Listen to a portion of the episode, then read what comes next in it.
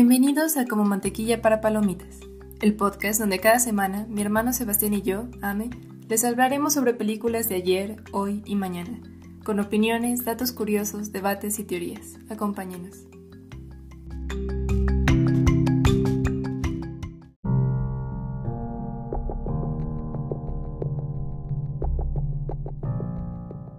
Si hay un superhéroe al que se le han hecho adaptaciones cinematográficas, es Batman. Han sido varios los actores que han interpretado al Caballero de la Noche, pasando por Michael Keaton, Val Kilmer, Christian Bale, siendo Robert Pattinson el más reciente. Cada versión nos ha regalado una visión diferente del personaje y de Ciudad Gótica. The Batman nos muestra el lado más detectivesco del personaje, con un villano que no reta su fuerza sino su inteligencia. Acompáñenos.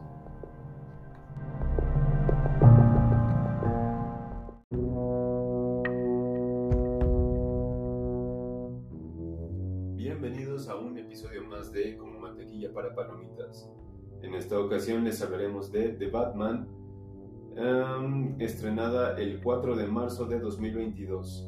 Y para darnos un contexto, eh, ¿qué pasaba alrededor del 4 de marzo de 2022? Bueno, el día 3 de marzo, el ejército de Chile promulga un informe eh, condenando ejecuciones y crímenes bajo la dictadura de Augusto Pinochet. El mismo 4 de marzo, Rusia bloquea el acceso a Twitter y Facebook derivado del conflicto militar que está llevando a cabo todavía estas fechas eh, contra Ucrania. Y el 5 de marzo en México, en el Estadio Corregidor en, en Querétaro, se lleva, bueno, no es que se lleve a cabo, más bien sucede una trifulca en un partido entre el Club Atlas y el Club Querétaro, dejando un aproximado de 30 muertos. O sea, ni siquiera hay un conteo oficial es que oficialmente dijeron que no había muertas, ¿no? Pero nadie les cree. Pues no, porque los cadáveres ahí están. Pero bueno, ese es el, el contexto en el que nosotros recibimos esta película. Ahora, hablando ya en sí de la película, es una película, como ya dijiste en el intro, protagonizada por Robert Pattinson y dirigida por Matt Reeves. Ahora, si por algo, o sea, esta funciona, esta película funciona por muchas cosas y hay mucha gente a la que no le gustó, pero ya abordaremos eso después. Pero aquí puntos a favor que tiene esta película es el reparto. O sea, si, si hay cosas por las que funciona esta película es, es por el reparto. O sea, empezando por Robert Pattinson, que honestamente cuando se anunció que él iba a ser el nuevo Batman, yo sí dije, no, no sé, te lo, te lo concedo. Yo también dije, híjole, pero decidí que le iba a dar una oportunidad a las películas que había hecho después de Crepúsculo. Sí, porque el, problema con Pattinson precisamente fue ese, o sea, lo que lo lanzó al estrellato no concluyó de la manera que, o más bien, no fue, es que ni siquiera quiero decir que no fue la manera adecuada porque, pues, al final del día es una saga, abro comillas, exitosa, cierro comillas, la de Crepúsculo.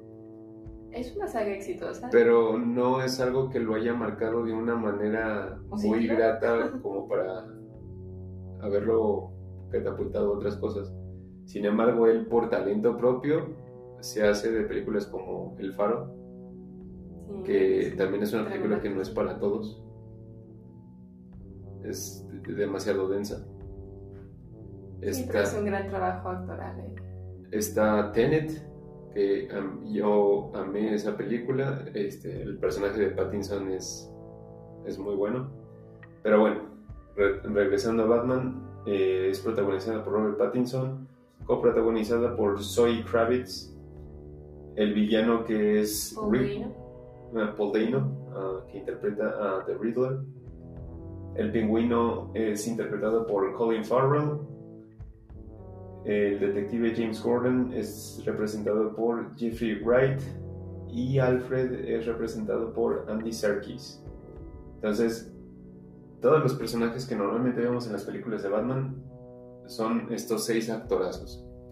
Y luego viene un antagonista que es Carmine Falcon, interpretado por John Turturro, que ahí Es un villano que hemos visto antes en adaptaciones de Batman, pero no es como tan reconocible como nosotros. Sí, o sea, en las otras ocasiones era más como para que la trama funcionara, no, no era...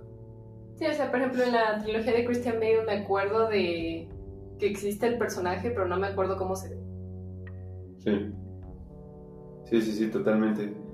Y, y en este caso eh, sí, sí tiene un peso un poquito más grande en la trama, pero a él lo recordamos porque en la trilogía original de Transformers, este, donde sale Shia y Megan Fox, él, él es de esta tercia que hace que las películas de No puede ser, no me había dado cuenta. de Transformers este, sean cómico de esas películas.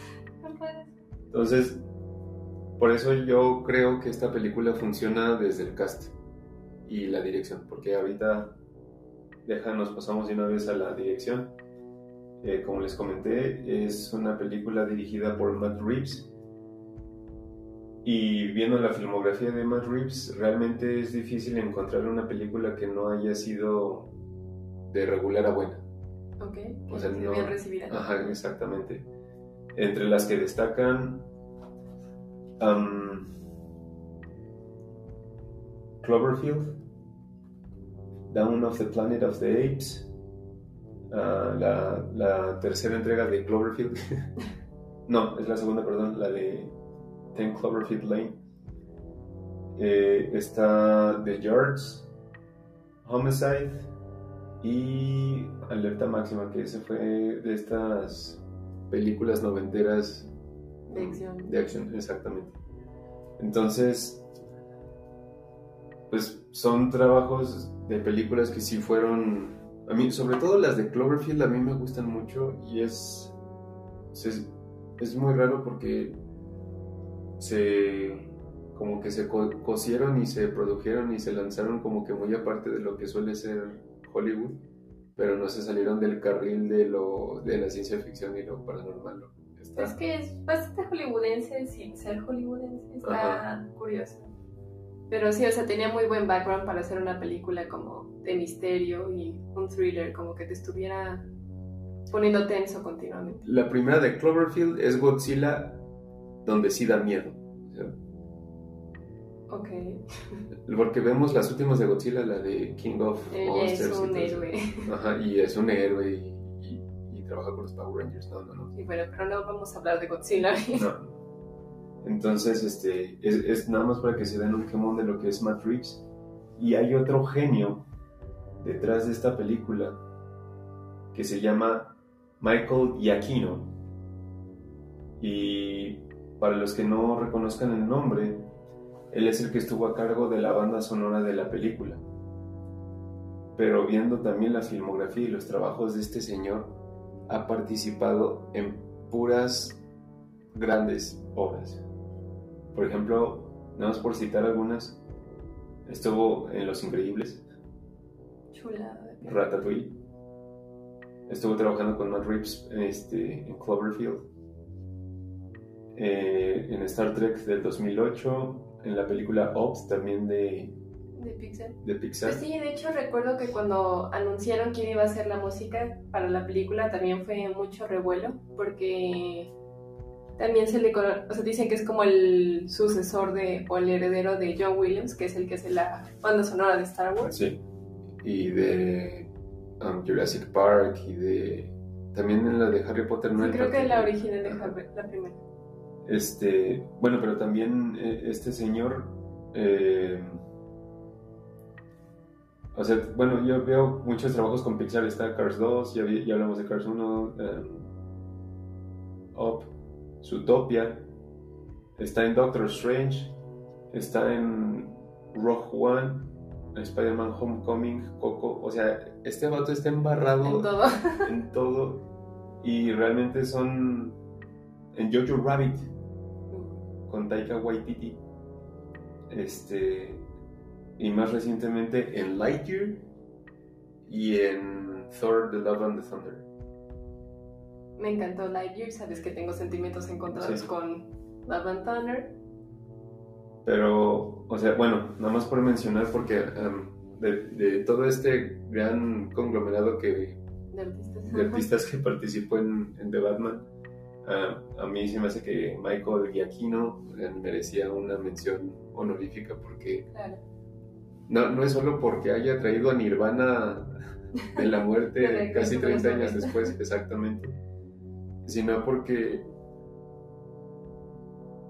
Y aquí voy a empezar con algo que nos dijo mamá cuando la vio. Dijo, me desesperó que fuera una película tan oscura. Y sí, realmente, digo, sin ser expertos en fotografía, porque al final del día tú y yo somos cinéfilos de sillón, Sí, somos aficionados.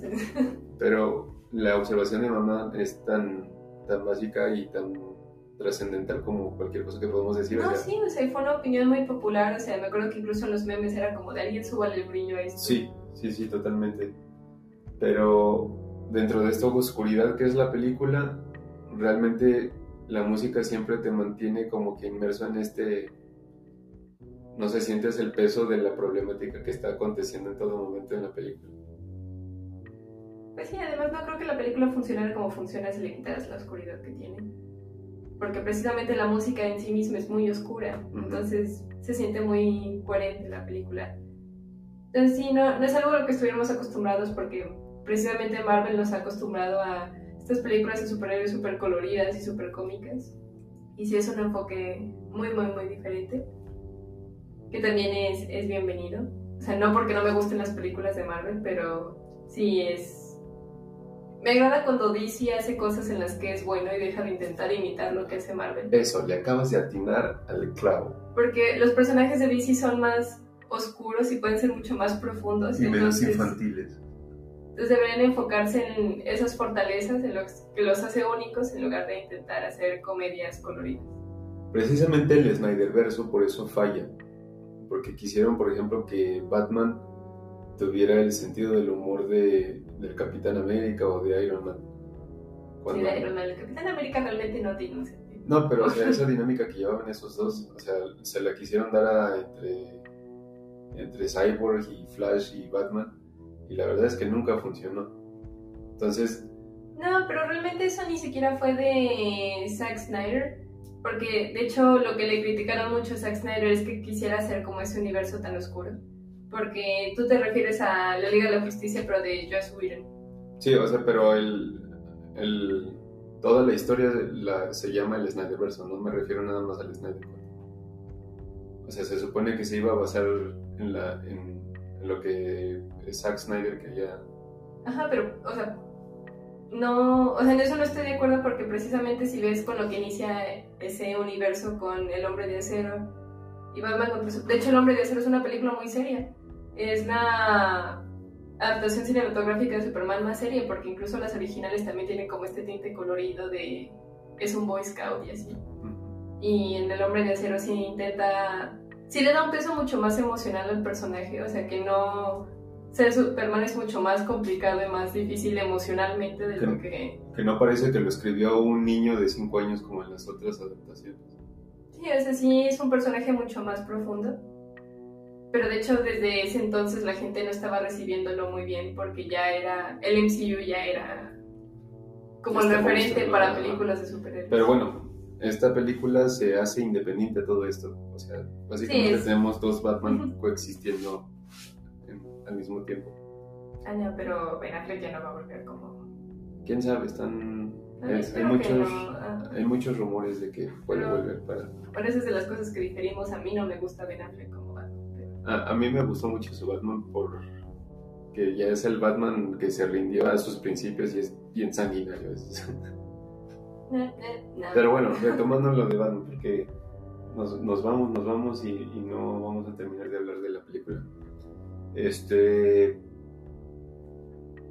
¿Qué, qué te gustó y qué no te gustó de The Batman Mm, 2022? Pues realmente me encanta la película. O sea, sí es muy larga, pero realmente no creo que pudieras hacerla más corta. O sea, la ves y la sientes muy pesada, pero igual que con El Señor de los Anillos no sientes que haya una escena injustificada. O sea, cada cosa que está ahí es importante para que la película funcione. Entonces al final quedas cansado, pero sientes que valió la pena verla. Nada más que sí, también tienes que estar como de cierto humor para, para verla. No es una película tan palomero, tan digerible, precisamente por la duración que tiene. Sí de repente había unas escenas que si era tantito el brillo, o sea, sé que lo acabo de decir que estoy de acuerdo, pero no sé, tal vez es mi miopía. En la presentación del personaje, cuando se madrea a esta banda de, Sí, de pero adolescentes. golpes a gusto, no sé. Ajá, o sea, na- nada más escuchas los golpes, pero realmente para distinguir dónde está el brazo y la pierna es, es muy difícil. A la parte de Bruce Wayne como... No me gustó que no le dieran tiempo. O sea, realmente yo sé que es de Batman y no Bruce Wayne, pero siento que algo que funciona muy bien en todas las adaptaciones previas de Batman es que también le dieran tiempo en pantalla a Bruce Wayne para que sí se viera como esta dualidad. O sea, y el director lo explica como que este Batman todavía no, no entiende muy bien la diferencia, no pinta la línea entre lo que dónde termina Batman y dónde empieza Bruce Wayne. Pero sí siento que le faltó tiempo en pantalla. La personalidad, pues, al principio no me había gustado, pero luego entendí por qué es así. O sea, es un Batman todavía muy joven y está aprendiendo incluso cómo ser Bruce Wayne. Mm, yo concuerdo contigo, a mí la personalidad de Bruce Wayne no me gustó. O sea, esta de ad- adolescente con Asperger es como... ¿qué? Sebastián. Este... No, o sea, no lo digo como ofensa, pero sí se ve un Batman cohibido, se ve un Batman tímido, no, un Batman, perdón, un Bruce Wayne tímido, un Bruce Wayne cohibido. Y pues estábamos acostumbrados a, a otra cosa totalmente diferente, o sea, vemos al de Christian Bale y era un playboy filántropo. Sí, pues es que se supone que eso es Bruce Wayne, pero por eso te digo que tiene que ver con que sea joven, porque yo no lo había pensado y no me acuerdo dónde lo vi, créditos a don, quien lo haya dicho, pero que si tú ves las películas de Christian Bale en Batman Inicia, también la primera vez que vuelve a Ciudad Gótica, él también tiene esta personalidad medio cohibida, medio antisocial, y no es hasta que crece un poquito y él mismo pinta la línea de, de la única forma de ser que nadie crea que yo pueda ser Batman es si me porto como este playboy millonario. Entonces, tal vez es parte del, del crecimiento que le quieren dar al personaje si hay más películas. O sea, que también aprenda a llevar su vida como Bruce Wayne. Sí, bueno, sí. Es que estoy haciendo memoria de la primera de Batman Begins. Y, e- y esa primera parte de- del argumento siempre se me es confusa, pero. em, sí, totalmente. Y luego, bueno, también la convivencia con su Alfred. Se le dio más tiempo que a Jeremy Irons en, en el Batfleck. Pero aún así como que no termina de, de cuajar. Es que a él también le dan como muy poquito tiempo. Y la, la interacción es muy, muy áspera. Como que no sientes la misma química que tenían Christian Bale y Michael Keaton. Michael. Sí, pero no sé, creo que también va en lo mismo que... Por la juventud de este... Pues es que ahorita Bruce está muy enfocado en ser Batman, o sea, lo único que es es ser Batman y Alfred está intentando sacarlo de, de ahí, que su vida va mucho más allá de eso. Y es algo que él va aprendiendo en la película también cuando casi pierde a Alfred y como que empieza a agarrar la onda de, bueno, tiene razón, mi vida no es solo agarrarme a madrazos con criminales en la noche. Ahora... Bueno, deja, ahora, me- ahora te digo yo lo que a mí me gustó de la película.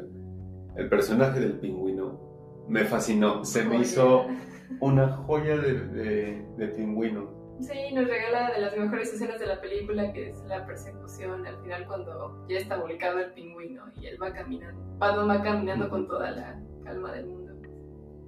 Que hablando de villanos, el acertijo, primero que nada me encantó que dejaran al Joker descansar. Eh, Ya basta, ya está demasiado reciente lo de Joaquín Phoenix. Y me encanta que, o sea, te muestran que no tiene que ser el guasón para ser un gran villano y para que sea un digno oponente de Batman. O sea, porque realmente este acertijo, este Riddler, pone en muchísimos problemas no solo a Batman, sino a toda Ciudad Gótica. Y me encanta porque gana. O sea, no, no del todo, porque por eso llega enojado, porque Batman no está de su lado. pero no hubo nada que Batman o Gordon o el, bueno, el alcalde estaba muerto, pero nadie en la película pudo detener lo que era su plan. Y de hecho cuando vi la película me sorprendió que no... O sea, llegó al final de la película y yo no tenía ni idea de qué quería hacer el acertijo, o sea, no... Sí me sorprendió a mí como audiencia ese, ese gran review. Y ahora que la viste de nuevo ya sabes qué quería hacer. Pues es que te lo van, sí te van dejando pistas, pero es muy, muy poco claro. O sea, realmente creo que tuvieron mucho cuidado con cómo lo manejan para que sí, la primera vez que la ves y sientes ese gran review. O sea, no, no es algo fácil de adivinar. O bueno, para mí no lo fue. Y si hay otras películas donde ya sabes más o menos por dónde va él. Fíjate que a mí sí me agrada eso porque no se siente bueno, lo hablábamos en el episodio pasado, el camino del héroe donde, donde al final siempre gana y sale victorioso. Y, sí, o sea... O sea, aquí, aquí realmente Batman no se siente que haya... Sí, es algo que sí toma de, de Dark Knight, porque en The Dark Knight ni Batman ni el Guasón ganan. No, de hecho pierde Batman porque lo que logra el Guasón es poner a Ciudad Gótica en contra de... No, pero es que eso no era lo que quería el... No, no es, no es, o sea, sé que no era su objetivo no, pero por eso te digo que ninguno, o sea, ninguno de los dos pierde y ninguno de los dos gana. Porque, lo, o sea, en la escena del bote, cuando no deciden no matarse ninguno de los dos, es el momento en el que el guasón pierde. Pero en el momento en que Batman tiene que dejar de ser Batman por toda el desmadre que provocó el Joker y dos caras, es el momento en que Batman también pierde. Y en esta película también el acertijo no logra completamente lo que quiere. O sea, porque Batman no está de su lado y Batman lo cree un psicópata. Y él hace su berrinche y todo y al final del día no logra hacer el... O sea, Batman sí logra salvar cierta parte del día, pero aún así la ciudad queda destrozada. Entonces ninguno de los dos gana y ninguno de los dos pierde. Mm, ok. Bueno, pero esa parte a, mí sí me gustó, o sea, de que sí, no se siente que, que haya habido un, un triunfo acá destellante. Pero lo que no me gustó fueron sus acertijos. ¿Por qué? ¿Sabes qué? Y ni siquiera todos. Con el de es ciega, es... No, puede ser ciega, puede ser... No me acuerdo ya de las otras dos palabras porque no, o sea, ya tiene mucho que la vi. Pero yo me acuerdo que cuando la vi y yo iba en la segunda y dije justicia. Entonces, se supone que en esta adaptación lo que quisieron hacer es que Batman fuera más el mejor detective del mundo como siempre nos lo han vendido en las películas y en los cómics. Sobre todo en, en los... En los cómics. Bueno, o sea, sí en los cómics. Las películas nunca le habían dado ese... No, en las animadas. En las animadas y en la caricatura sí. Sobre todo en la caricatura de los noventas. Fíjate que no sé si estoy o sea, sí los acertijos, la mayoría no eran muy, muy complicados. Pero a lo que voy, exactamente, no eran muy complicados. Pero tampoco los podían hacer tan complicados porque la gente al momento de ver la película iba a perder el interés como que en, ellos mismos querer resolver el acertijo, ¿no? Porque tú vas a ver la película no con ganas de ponerte a pensar, sino ganas de, de ¿cómo se llama? De disfrutar la, la película y la trama. No, pero lo que yo te iba a decir va dependiente de eso. O sea, no creo que sean los acertijos lo que le da el enfoque detectivesco a Batman en esta película. Porque sí son muy sencillos y son cosas que incluso los mismos detectives de Ciudad Gótica podrían haber descubierto tal vez unos segundos después. O sea, creo que la parte detectivesca entra en cuando va tomando todas esas pequeñas pistas y piezas que le va dando el acertijo, no en los acertijos, sino en las muertes. Entonces, sí hubo mucha gente que dijo, ay, sí, un gran detective y acertijos muy simples. No creo que vaya por ahí el, el enfoque. Ahora que pasando a algunos datos curiosos, uh, tengo algunos sobre el cast. Por ejemplo, ¿sabías que Zoe Kravitz es la segunda ocasión que es Gatúbel? La primera fue cuando le prestó la voz al personaje para la película de Lego Batman en 2017. ¿En serio? Sí. Wow. ¿De quién más? De Matt Reeves como... O O sea, ¿por qué eligió a Robert Pattinson? Dijo que tiene una especie de rabia interior que conecta con el personaje, que se siente como algo peligroso dentro de él y que puede sentir esa desesperación. Sí, ahí sí se la, ¿cómo se llama? Se la doy por buena. Y sobre Paul Dano como el villano, dijo que él no quería que fuera un villano necesariamente, o sea, quería que, aunque hiciera todas estas cosas monstruosas, tú pudieras seguir viendo ese toque de humanidad, que no se sintiera como solo un monstruo. Y también me parece que el actor lo logra muy bien. Sí, que, que no es un malo por malo, o sea, hay una motivación. Más sí, o sea, que realmente tiene un, un argumento y las reacciones que tiene de hecho son bastante humanas. Sí, totalmente. Ahora, ¿qué más te voy a decir? Bueno, eso sí, retomando lo de la película que es tan larga, creo que ahí también, ¿cómo se llama?